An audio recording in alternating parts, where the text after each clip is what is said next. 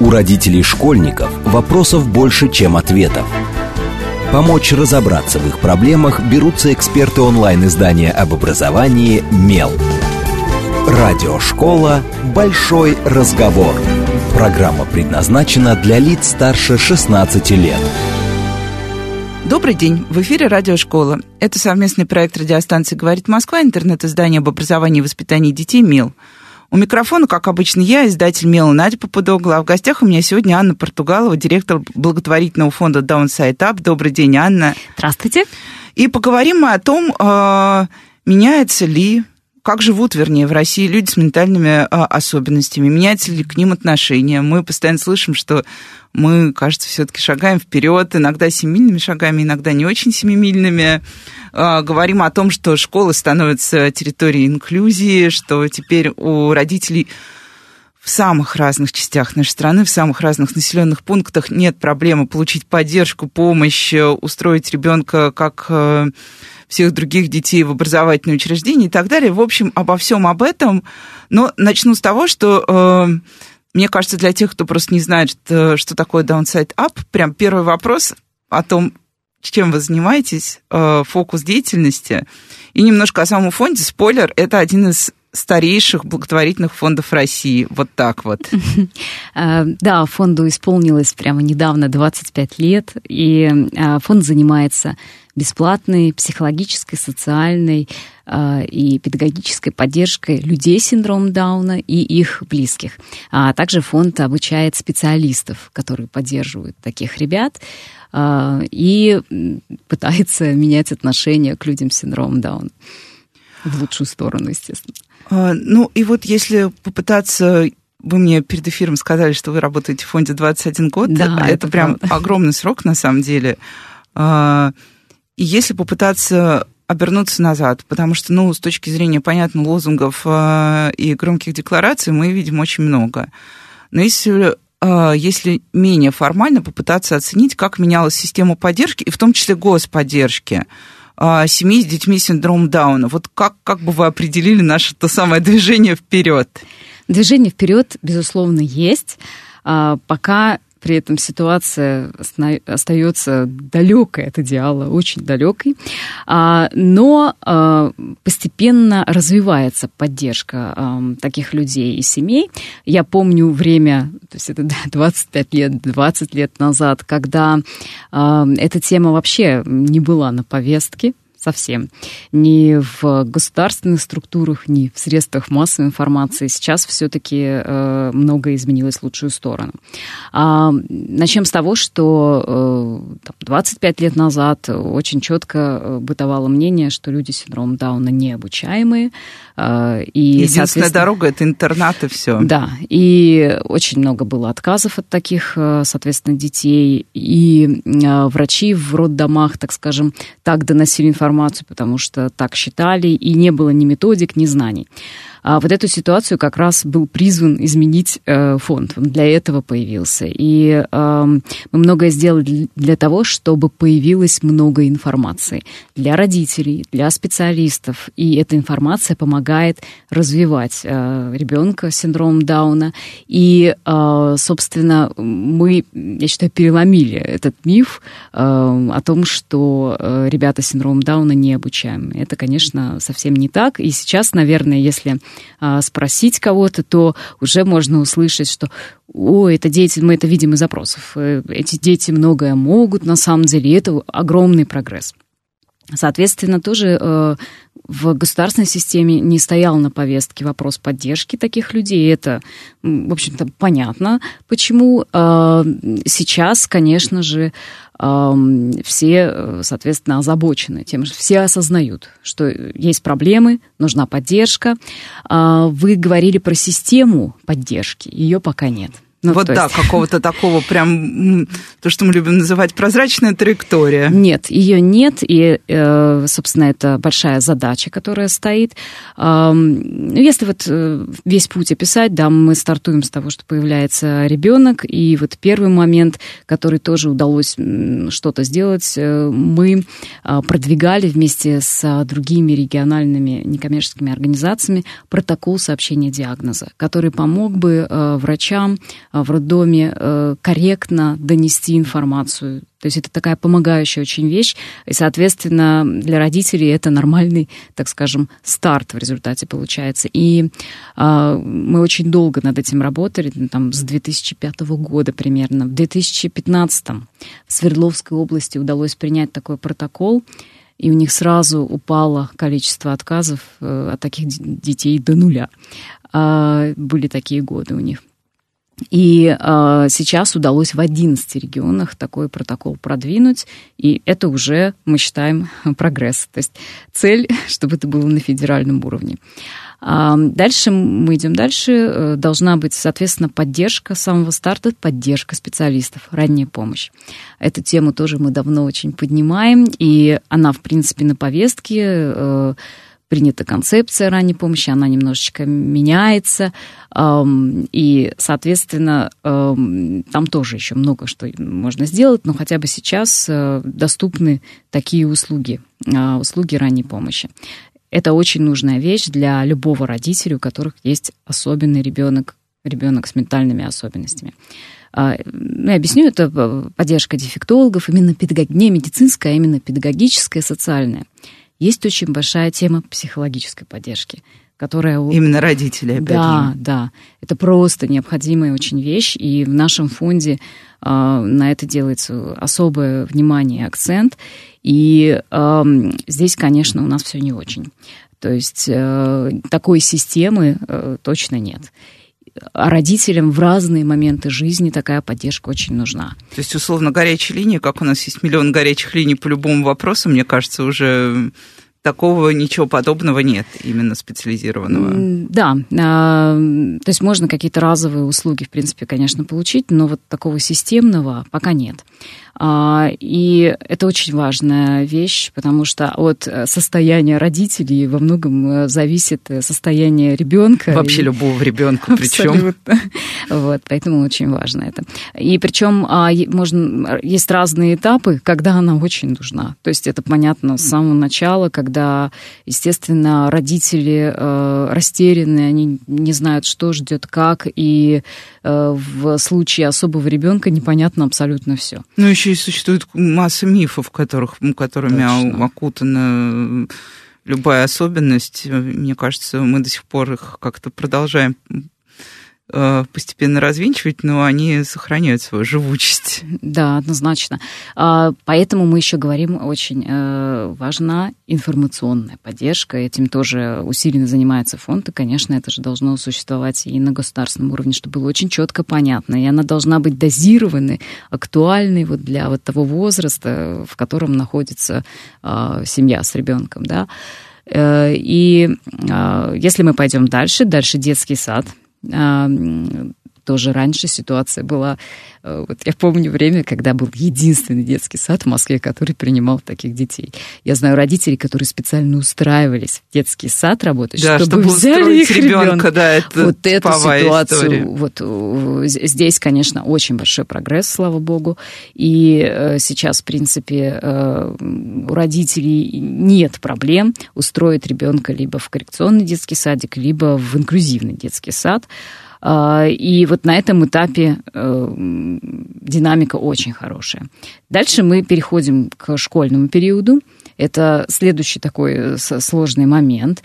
И здесь как раз э, мы приходим к тому, что у нас заявлена инклюзия. И, в принципе, э, прийти-то можно в школу. Но вот дальше вопрос... Ну, что в школе дальше Точно. будет происходить с ребенком? Да, то есть для того, чтобы инклюзия нормально работала, причем я сейчас говорю, нормально работала и для ребенка с особенностями, и для всех других детей, нужна соответствующая очень большая поддержка. Нужны большие ресурсы, должны выделяться, нужны специалисты рядом разных профилей. Вот, к сожалению, инклюзия заявлена, а вот этой вот поддержки вокруг ее очень не хватает. Но мы это слышим даже от педагогов, причем и от педагогов дошкольного образования, а, и уже от школьных педагогов, что да, поскольку нужно отчитаться по уровню инклюзивности, соответственно, мы принимаем детей, а дальше педагог э, в лучшем случае проходит какие-то, ну, вот эти вот есть эти недельные курсы повышения квалификации, коррекционная работа, которая называется, ну, и подобные им. И дальше он остается один, собственно, и все зависит просто уже от его желания, от сил, времени, возможностей как-то попытаться реализовать то, что мы называем инклюзивным образованием. Точно, и, в принципе, в начальной школе еще как-то, да, потому что еще ребенок, э, так скажем, нет, э, например, э, ситуации, когда надо ходить в разные классы на разные предметы и так далее. Общаться а с дальше... массой разных да, людей да. И, и разные и другие цели образования, собственно, уже начинаются, к которым подстегивает школа. Э, точно. А дальше уже, чем старше ребенок, тем все становится сложнее, и очень часто заканчивается все э, надомным обучением. То есть э, те, кто уходит, э, те, кто идут по линии общеобразовательной школы, они в какой-то момент попадают на домашнее обучение, потому что нереально, нет поддержки, нужно, нет ресурсов. И это, конечно, очень а, грустная ситуация, потому что в результате еще и у а, родителей обычных детей рождается ощущение, что инклюзия это ужасно, и это плохо для детей. И если бы нормально выстроена была поддержка, такого упущения не было, это могло бы только всех, так скажем, обогатить, да. Ну, это вот то, с чем мы постоянно сталкиваемся в общении с пользователями на мейле, неважно, на самом э, у нас сайте или, на, или в соцсетях в комментариях, то есть каждый раз, когда выходит текст про школу, инклюзию детей с теми или иными особенностями, тут даже не касаясь только конкретно синдрома Дауна, мы получаем массу комментариев, что для них были коррекционные школы, все прекрасно работало, значит, теперь вы перемещаете этих детей к нашим детям. Мне нравится, как в этот момент мы сразу начинаем делить детей на этих и тех. А, вот. А, и они тянут назад весь класс, они нервируют детей, там, ну, понятно, что, например, там, если мы говорим о расстройстве какого-то аутистического спектра, там могут быть разные и поведенческие реакции, к которым действительно некоторые дети и многие дети не готовы. Ну, в общем, они пугают детей, и давайте-ка быстренько опять введем разделение коррекционная школа и школа для тех, у кого нет никаких э, ярко выраженных особенностей. Да, и опять же, это грустно, потому что это будет большой шаг назад, и, в принципе, там можно, зарубежный опыт показывает, что можно наладить систему так, что для обычных детей э, это будет только в плюс, а не в минус. Но вот, к сожалению, пока не работает. Есть надежда, что постепенно как-то если будут выделяться ресурсы под это, то это может заработать нормально. И по факту наши родители в основном выбирают именно коррекционные школы. Это, это неплохо, не хорошо, потому что там они имеют нужную поддержку, маленькие классы и так далее. Ну, то есть как раз э, те условия, которые формально они хотели бы, возможно, получить и в обычной школе, но да, но здесь страдает, э, так скажем, вот этот вопрос. Э, все равно должна э, развиваться инклюзия, все равно мы не можем изолировать да, ребят всем людям с особенностями, им хочется быть частью общества, быть социализированными, включенными. Поэтому, в принципе, э, на мой взгляд, должно развиваться все. И пусть будет и коррекционное образование, это отлично, это здорово. Ну, если есть выбор, это да, да, хорошо. Главное, чтобы этот выбор не был вынужденным. Точно. Но должна быть э, возможность учиться и в общеобразовательных учреждениях, и это возможно. Получается, что здесь еще очень есть тема повышения квалификации специалистов. Вот я хотела, да, угу. спросить именно про педагогов. То есть это выглядит вообще как отдельное какое-то большое направление работы. Да, я, я сразу могу сказать, что к нам обращаются очень часто, и мы вот открыты для этого. И на нашем сайте, э, что важно, мы э, храним целую базу материалов, которая может быть очень полезна специалистам. И она доступна, мы проводим э, постоянные курсы повышения квалификации, и мы это делаем специально и в онлайн, и офлайн форматы. То есть если у слушателей будет желание да, узнать про это, это на сайте Downside Up всегда можно найти такую информацию. И, э, ну, вот интересно, мы проводим опросы, недавно проводили, э, родители в основном говорят, 75, вернее, не так, 50% родителей говорят о том, что они считают, что очень мало и почти нет специалистов, которые знают, как э, помочь и поддержать ребенка с синдромом Дауна. То есть это, это большая проблема до сих пор. Это специалистов именно в рамках образовательных учреждений или в целом? Вообще в целом. В целом. И дошкольных, э, и уже в образовательной системе. И э, это может быть при, например, э, посещении досуговых учреждений.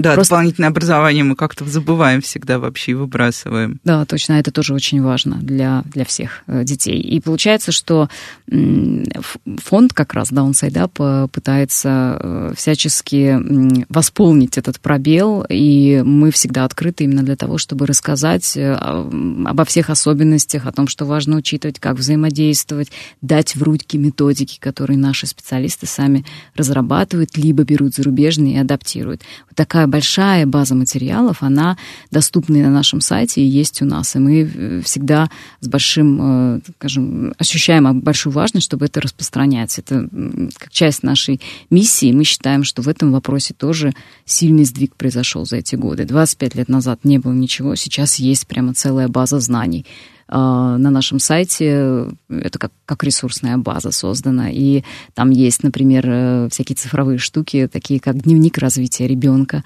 который может э, родитель э, дистанционно именно заполнять и получать э, консультацию, обратную связь, да? получить обратную mm-hmm. связь, да. А, есть логопедический тренажер, логобанк. То есть мы еще пытаемся на нашем сайте всякие такие цифровые инструменты делать. Еще важно, а, у нас есть специальный отдел, раздел на сайте для ребят с синдромом Дауна. Они сами там пишут, а, мы даем там информацию на ясном языке, простом и понятном, и это тоже такой важный прорыв. Мы считаем, что мы говорим о том, что люди с синдромом Дауна, они не только должны быть активными а, членами общества, они должны также потреблять информацию, понимать, что происходит, и для этого а, мы развиваем такое направление, как ясный язык, да, перевод информации на доступный язык. Это тоже одна из тем наших наших.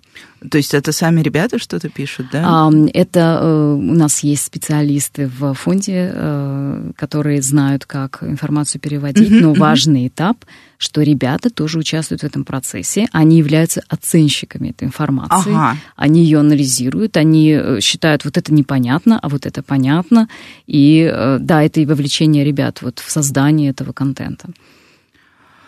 И тут я чуть-чуть откачусь прямо на самое-самое начало нашего разговора, когда мы заговорили о том, вот, о том, что происходит на самом деле в момент, например, рождения ребенка.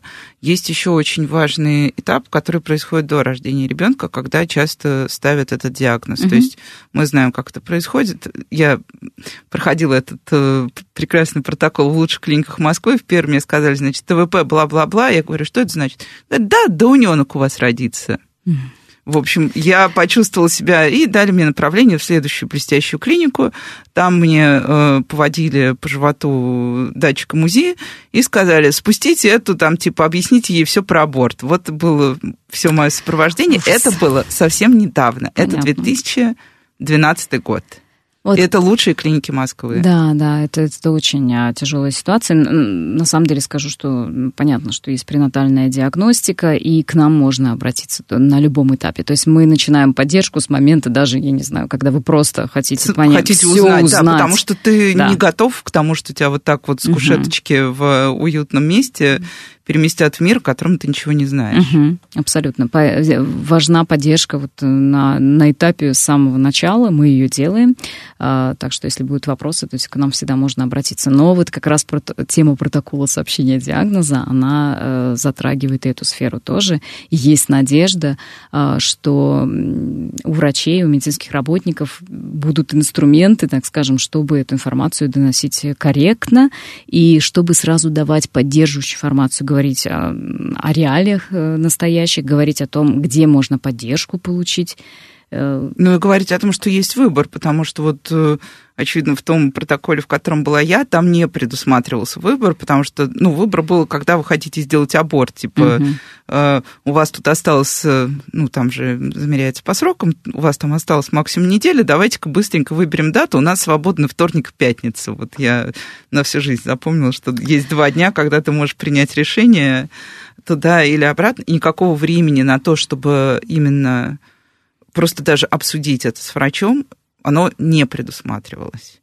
У нас э, есть семьи, которые узнают э, да, о том, что у них будет ребенок, и они э, синдром Даун, они э, приходят к нам и уже принимают. Важно принять информированное решение. Мы поддерживаем в любом случае. Нам важно, чтобы на базе э, правильной, так скажем, э, реальной информации происходил выбор.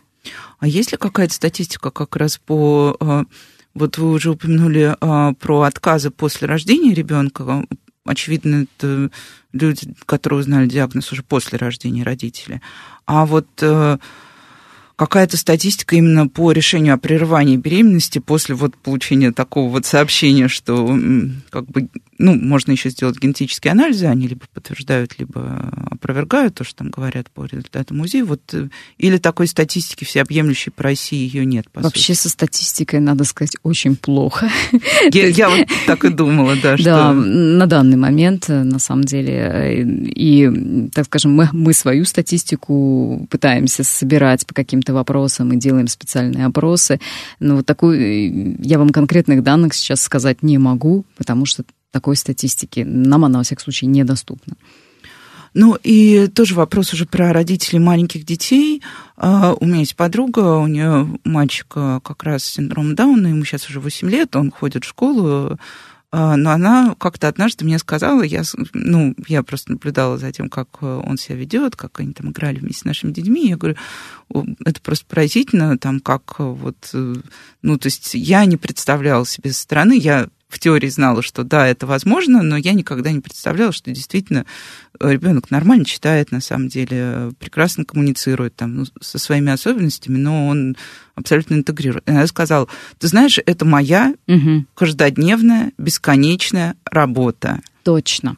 Здесь надо, очень хорошо понимать, что фактически э, то, чего, то, что обычному ребенку дается относительно легко, может даваться, ребенку с синдромом Дауна нужно э, сопроводить очень большой поддержкой. И это как раз то, э, чему, например, учат наши специалисты, да, то есть они родители консультируют э, о том, как именно поддерживать каждый день ребенка рынка. На нашем сайте есть множество информации на эту тему. И э, действительно часто э, социализированный успешный ребенок с синдромом Дауна это во многом огромная заслуга именно родителей, которые с ним постоянно занимаются. Это правда. Но получается, что у родителя должен быть прямо большой ресурс и сил, и времени, и здесь мы попадаем вот в такую ловушку, потому что если мы посмотрим на жизнь обычного родителя, мы поймем, что часто это вопрос просто выживания, и он не может столько времени уделить ребенку просто исходя, я даже не знаю, из каких-то экономических реалий семьи, вот все. Да, но э, здесь важно соизмерять. Тут э, родитель должен быть тоже счастливым и тоже должен вести совершенно нормальную, активную социальную жизнь. Это тоже очень важно. И вот он может уделить вот столько времени, отлично, он уделяет. То есть это не и... то, что мы записываем, что 8 часов в день я нет, занимаюсь нет, ребенком конечно. с утра до вечера. Нет, конечно. Просто э, это выбор каждого, но мы всегда говорим о том, что важно, чтобы мама, папа тоже были в нормальной нормальной ситуации и могли себе позволить э, заниматься любимыми делами, а не только а, поддержкой ребенка. В принципе, я вижу, многим семьям это удается. Но вот мне кажется, что точно изменилось. Я а, помню, что а, какое-то время назад сказать, что у тебя ребенок с особенностями, тоже не важно. Ну, что с ребенком даже ну, люди с ДЦП тоже стеснялись говорить, люди, у которых дети с ДЦП, стеснялись говорить, что у ребенка начинались вот мямлить. Синдром Дауна был вообще ну, достаточно табуированной темой, и не дай бог тебе где-то сказать, что да. сейчас я вижу, что люди спокойно говорят, объясняют, то есть даже на той же детской площадке спокойно родители что-то рассказывают про своего ребенка. Вот это действительно или это иллюзия, или правда люди стали спокойнее сами родители выносить диагноз в публичное поле какое-то? Я думаю, здесь микс. То есть, с одной стороны, родители более, э, мы, мы видим, более ресурсно сейчас могут к этому относиться, потому что отношение общества более открыто, да, информации больше. Но, с другой стороны, ну, это все равно остается, естественно, болью родителей на всю жизнь. То есть, это надо осознавать. Ну и сейчас мы прервемся на короткие новости и сразу после этого продолжим разговор. Не отключайтесь, с вами Радиошкола. У родителей школьников вопросов больше, чем ответов. Помочь разобраться в их проблемах берутся эксперты онлайн-издания об образовании «Мел». Радиошкола «Большой разговор». Добрый день, в эфире Радиошкола. Это совместный проект радиостанции «Говорит Москва» интернет-издание образования и воспитания детей «Мел». У микрофона сегодня, как обычно, я, издатель «Мела» Надя Попудогла, а в гостях у меня Анна Португалова, руководитель благотворительного фонда Downside Up, который занимается системой поддержки семьи с детьми с синдромом Дауна. Добрый день еще раз, Анна. Здравствуйте. И говорим мы о том, как вообще в нашей стране относятся к людям с ментальными особенностями, какие сейчас есть возможности именно для семей, в которых есть э, члены семьи, тут даже не важно, мне кажется, дети, не только дети, это могут быть и э, просто ваши близкие родственники с синдромом Дауна. И мы уже поговорили о, о прогрессе, поговорили о проблемах, а, поговорили о том, что на самом деле, да, в младшем возрасте детям нужно много внимания родителей, так или иначе. Поговорим сейчас немножко о взрослом uh-huh. возрасте, потому что вот вы уже упомянули, что в старшей школе многие родители забирают детей на домашнее обучение просто потому, что это становится ну какой-то такой вот э, вынужденный э, вынужденным выбором. Да, в общеобразовательной школе. Да, есть, да, речь идет об общеобразовательных школах. А, и есть еще один такой миф, что, ну окей, мы отучили человека с синдромом Дауна в школе, а дальше у него нет никаких вариантов. Ну, только вот э, какие-то тоже коррекционные ПТУ, что-то в этом роде, угу. и кем он в итоге будет да, во взрослой это, жизни. Это, конечно, тяжелая тема, а, потому что чем старше ребенок, тем, а, ну, я бы сказала, больше проблем. И здесь, кстати, поддержка родителей нужна на, на всех этапах жизненных. И, соответственно, родителям нужна поддержка специалистов на всех жизненных этапах в случае вот с ребенком с особенностью. Это тоже а, наверное, нужно осознавать. Значит, э, какие варианты есть? Э, получается, можно вообще, э, человек с синдромом Дауна, он может освоить профессию не требующую очень высокой квалификации, и в каких-то профессиях человек с синдромом Дауна может раскрыться очень хорошо.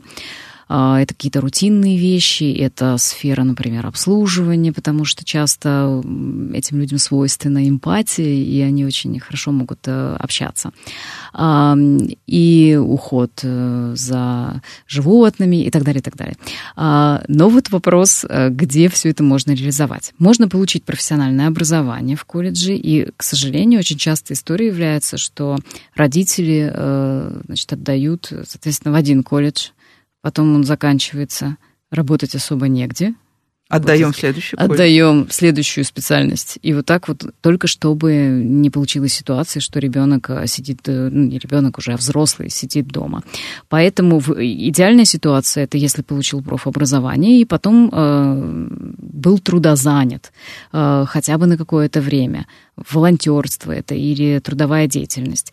Мы тоже в фонде эту тему развиваем, но пока случаи вот успешного трудоустройства или трудозанятости, они скорее единичные. Это то, что надо развивать. Дальше мы еще затрагиваем здесь тему проживания. А, в принципе, возможно сопровождаемое проживание, когда даже самостоятельно э, человек Ну, у нас есть в стране Даун... прям проекты сопровождаемого Точно. проживания но их пока очень мало. Запро... Э, спрос они не удовлетворяют совсем, и, конечно, еще... А спрос большой, да? Конечно, и, э, конечно же, должна быть развита законодательная база, это тоже дело будущего.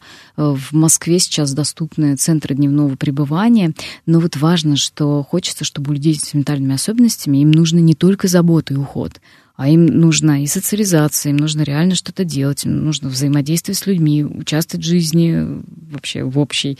И э, как раз, эм, по идее, э, может быть система, в которой это успешно может реализоваться. Есть какие-то образцы, да, там, например, западные, да, есть, реализованные? Есть, но надо сказать, что на Западе это тоже вот дело, так, дело развития, они тоже над этим очень много работают. И нельзя сказать, что где-то есть идеальная красивая картинка. Да, которую мы могли бы взять, скопировать и Но э, здесь тоже есть прогресс уже в, в этом вопросе, но пока вот я бы сказала, что если мы вот брали, да, детские сады сейчас доступны, там вот очень хороший прогресс, то этот вопрос, это вопрос все-таки будущего развития. Но все же начинается, понимаете, вот мы обсуждали школы, инклюзия, ведь все очень многое зависит от отношения общества к этому вопросу. И как раз если мы вот сейчас эту инклюзию, да, как мы с вами говорили, забудем про нее, то развиваться вопрос тоже не будет, потому что люди, обычные люди, должны быть готовы всегда к встрече, по идее, с людьми с особенностями. И если они в школе, например, учатся с таким человеком, то у них уже будет совершенно другое. Ну, чем младше, мне кажется, ребенок встречается с разным миром, тем проще ему Точно. принимать этот самый разный мир, а не единообразную норму. Да, а вообще вопрос очень интересный, потому что есть даже, э, например, про трудозанятость человека с синдромом Дауна в коллективе, есть зарубежные исследования, насколько это улучшает климат, в коллективе, насколько улучшает коммуникацию внутри коллектива. То есть вообще тема для работодателя российского очень интересная, по идее. Она требует каких-то, естественно, вложений, но она и дает э, в обрат, обратно а, работодателю. И мы всячески а, пытаемся вдохновлять работодателей и оказываем полную поддержку вот этого цикла, да, какую работу может выполнять там даже на несколько часов, неделю это возможно, это э, чем больше будет таких случаев, тем а, будет лучше, ну, на мой взгляд, для всех. И, соответственно, еще тема ухода родителей очень тяжелая, да. А да, и будет... мне кажется, это огромный страх родителей. Огромный с самого начала и, и на протяжении всех жизней, это понятно. Здесь, конечно, тоже э, пока все очень далеко от того, как оно должно быть. То есть идеально, по идее, человек с синдромом Дауна должен остаться вот в квартире, где он жил, и его могут поддерживать, например, социальные работники, сама система в каких-то вопросах, и он бы мог э, самостоятельно, с поддержкой а, проживать. А как сейчас это происходит? Вот если уходят родители, это интернат? Да, э, если э, не смогли найти опекунов, то да, это система интернатная, и это, понятное дело, очень тяжело для ПНИ. Вот. И да. Такой вопрос сразу про ПНИ, потому что постоянно, мне кажется, ну, вовлеченные люди более-менее себе представляют, что такое ПНИ, а не вовлеченные, как раз э, у них есть такой базовый аргумент – ну, интернат же создан, чтобы людям там было комфортно. Вот э, почему интернат это не место комфорта? Ну, совсем не так, потому что любой человек с любыми ментальными особенностями нуждается и в собственном пространстве, и в общении с разными людьми, и с возможностью выйти за пределы вот этого стен пространства и участвовать. Он хочет быть нужным. И вот это все достаточно сложно организовать в ПНИ для большого количества людей. И, опять же, а, получается, что есть э, люди, которые всю жизнь жили в ПНИ, и у них совершенно другой, другой, опыт. другой опыт жизни и э, возможности. А если человек всю жизнь прожил с любящими родителями в семье, был социализирован, общался, и он попадает в, в эту атмосферу, ну, для него это... Ну, это огромная потеря. Это просто. вообще тяжелейший стресс, и дальше, понятно, все очень грустно грустно. Поэтому идеальный вариант, вот если такой человек э, потерял родителей, идеальный вариант, если бы он остался в своей квартире и продолжал жить бы дальше. А, но, еще раз, да, это пока тема очень... Э, там столько всего надо сделать, что я надеюсь, что когда-нибудь э, будет реализовано. А, я спрошу еще про работодателей, потому что я вспомнила, что, кажется, год назад как раз я участвовала в а, мероприятии, посвященном инклюзивности именно во взрослом возрасте на рабочих местах. А, и там звучало очень много реплик как раз от представителей разных благотворительных фондов, что работодатели, даже те, кто берут на работу людей с особенностями, делают это достаточно протокольно угу. и как раз не пытаясь понять, как бы, каково будет место этого человека, чем он будет заниматься. Просто вот мы хотим взять а, человека, э, например, как мы это формулируем, как формулирует работодатель, человека с инвалидностью. Мы хотим взять его, чтобы... По квоте. Чтобы, да, по квоте, именно. Не хотела грубить, но да, по квоте. А дальше этот человек приходит, и он никому не сам. нужен, он сидит в углу, не понимает, зачем, что он здесь делает, ну, дай бог, что там что-то поручают, а, и все это выхолащивается, и что очень сложно найти именно с работодателем общий язык, прийти к работодателю, рассказать, вот здесь вы тоже делаете какую-то связку, то есть если вдруг у возникает интерес, объяснить ему, что человек может. Обязательно. То есть у нас есть прямо целая система поддержки, то есть э, работодатель приходит, мы выезжаем на место, мы вместе с работодателем обсуждаем, что мог, мог бы делать человек с синдромом Дауна, э, как его нужно будет для этого сопровождать. Дальше человек начинает работать, мы обязательно поддерживаем на, на этапе работы. Постоянно возникают какие-то вопросы, естественно, мы и на месте выезжают наши специалисты, и также еще очень большая работа должна быть с сотрудниками организации. То есть это же и для них тоже а, изменения, которые они должны э, принять, понять, и обязательно происходит э, такая работа. Но у нас есть а, успешные э, кейсы, и, соответственно, это точно возможно э, хорошо очень интегрировать, и это вдохновение тогда большое для всего коллектива происходит. А успешные кейсы это какие примерно отрасли? А вот последнее... Вот, просто например, как пример, да. да. Например, МШУ Сколково. Там сейчас, да, три наших подопечных э, синдром Дауна, они помогают э, сканировать договора, там, документы шредерить и так далее. То есть они работают в офисе. И коллектив тоже, мы очень много работали и с коллективом, и я встречаюсь э, с ними, бываю там, и у них горят глаза, они рассказывают, слушайте, это вообще потрясающе, мы настолько изменили свое представление вообще о людях. А какие вопросы, например, задавали? Вот, собственно, очень часто задают, а, а, а, а как, как нам общаться? А что нам делать? А вот если э, спросят, а вот что они понимают, что не понимают, а что осознают, что не осознают.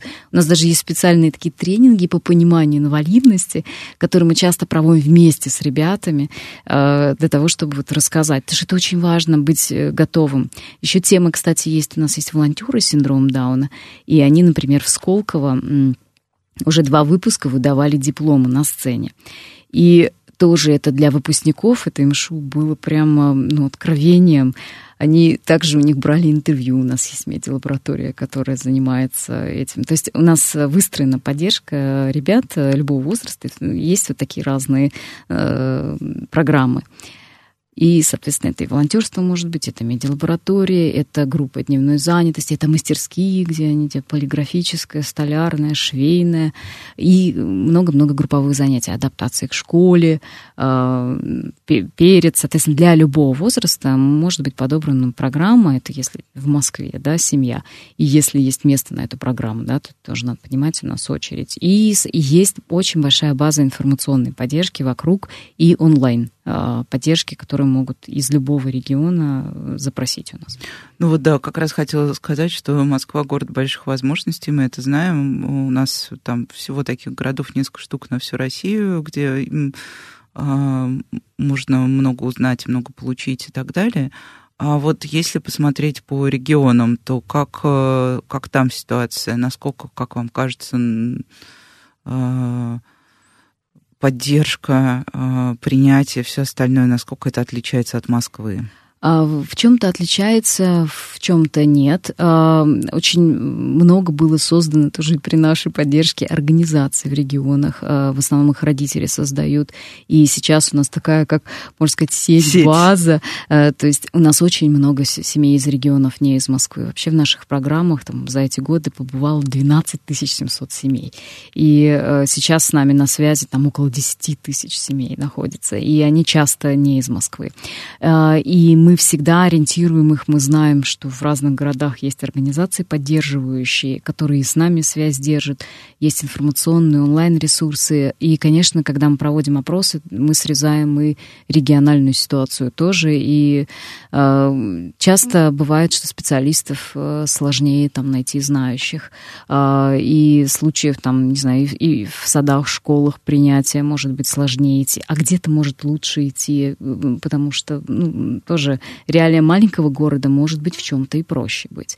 То есть все везде по-разному, но здорово, что вот есть э, опора у родителей, есть вот эти региональные организации в разных городах. Ну и выглядит это все, мы знаем, что благотворительный сектор э, это не, не только какие-то гигантские гранты, которые раздает государство, но это и вот Да, про процент я бы спросила на самом деле, но это и то, что как бы жертвуют обычные люди, поддержка тех людей, которые готовы не всегда материально, но чем-то еще поддерживать. А сейчас э, за последние вот, ну, начиная, мне кажется, с периода ковида и вот прямо до сейчас, а, мы слышим от всех наших коллег из благотворительных фондов, что, например, а, объем взносов снижается с каждым месяцем, что, в общем, неудивительно, потому что экономическая ситуация тоже стремительно меняется и не в лучшую сторону. Кажется, что... А, плюс ко всему, мне кажется, ну, когда люди находятся в таком каком-то тревожном для себя состоянии, они больше сфокусированы на себе, и фокус благотворительного начинает немножко таять э, в значимости. Вот как вы видите эту ситуацию? Действительно она такова? И как, какие тут есть, не знаю, пути решения, что ли? Да, текущая ситуация и пандемия — это было огромное испытание, и есть огромное испытание для всех фондов, а сейчас все усугубляется тем, что как раз зарубежные компании, которые уходят из России, они все были донорами для благотворительных фондов, и для Downside Up, например. А, то есть они, они финансировали многие программы, и сейчас этого делать не могут. Соответственно, мы, например, находимся в тяжелой ситуации из-за этого, и мы очень не хотим хотим, а, чтобы вот эта ситуация повлияла на семьи, которые уже получают поддержку. Поэтому мы делаем все, чтобы сейчас попытаться найти а, другие источники финансирования. Это российские компании могут быть и, конечно же, частные лица. На самом деле, как раз пожертвования от частных лиц, они очень важны для любого фонда. И эта иллюзия, что там, если я могу жертвовать, я не знаю, 200 рублей в месяц, то это капля в море. Нет, потому что таких капель, если много, то это а, серьезный поток, и мы это чувствуем. То есть для нас, я не знаю, одна пятая нашего финансирования, она как раз складывается из а, пожертвований частных лиц. И сейчас этот вопрос э, тоже а, очень актуален. И могут э, по-разному помогать людям. Например, э, к первому сентября вот акция «Дети вместо цветов» А, классы объединялись и делали эту акцию, и э, многие родители стали э, после этого нашими донорами, и, а мы проводили урок доброты взамен. У нас очень много таких форм поддержки есть, если у слушателей с классом, например, захотят включиться в эту тему, побольше рассказать детям о э, людях с ментальными особенностями и помогать фонду, то мы всегда открыты для таких предложений. Ну и, конечно же, если нашим слушателям захочется помочь, сделать пожертвование, это всегда можно сделать на нашем сайте Downside Up. У нас также есть э, э, дочерний фонд «Синдром любви». Э, тоже на, на его сайте можно сделать. Можно смс прислать 3443, и дальше надо написать синдром и сумму. То есть то, тоже такой способ есть. Мы всегда очень благодарны любой помощи.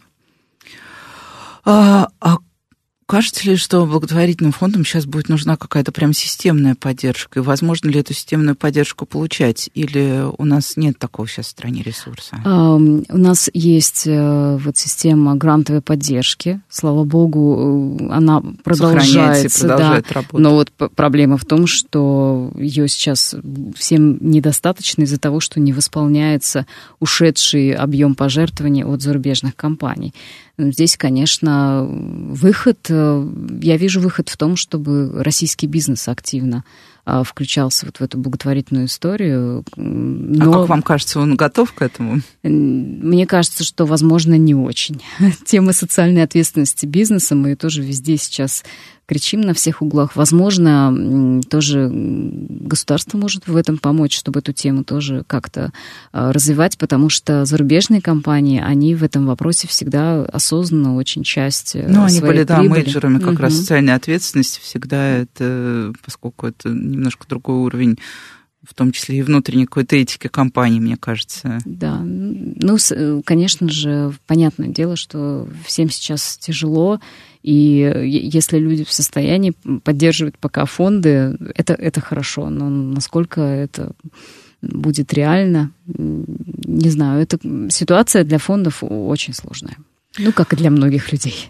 Ну, и если чуть вернуться в пандемию, а, я помню тоже все многие, с кем я беседовала, говорили, что для вот подопечных благотворительных фондов пандемия, ну, даже не только для тех, кто находится в интернатах, которые оказались, по сути, в тотальной изоляции, поскольку даже волонтеры не могли их периодически посещать, как это заведено было до карантина, насколько вот на ваших семьях сказалась пандемия, и пройден ли уже, уже вот этот постпандемийный эффект, или он все-таки до сих пор чувствуется? Конечно, сказалось, потому что для э, людей с ментальными особенностями вот онлайн-формы, они могут быть очень сложны, и это надо тоже осознавать. И многие наши семьи оказались тоже в этот период в полной изоляции, когда у них не было ничего, ни занятий, ни поддержки, и здесь э, наши фонды Даунсайда по синдрому любви, мы очень много открыли онлайн-групп, э, онлайн-консультаций, то есть это все и до сих пор актуально и действует. Но, конечно же, все равно ребятам нужна очно-заочная форма и очные занятия, и могут быть и заочные занятия. То есть к ним можно тоже в какой-то степени да, приспособиться. Но, конечно, я думаю, что период еще не пройден, то есть последствий много, и они, они продолжаются. А какие это, например, последствия? О чем мы можем тут ну, говорить? Ну, какие-то уже ну, у каждого возраста Упущенные есть. Да, да, какие-то. Это вот как раз вот эта история угу. про ежедневную точно, работу. Точно, да, могут быть упущены возможности, но все, все реально. То есть, если это так, то надо включаться и все равно действовать в, в этой ситуации.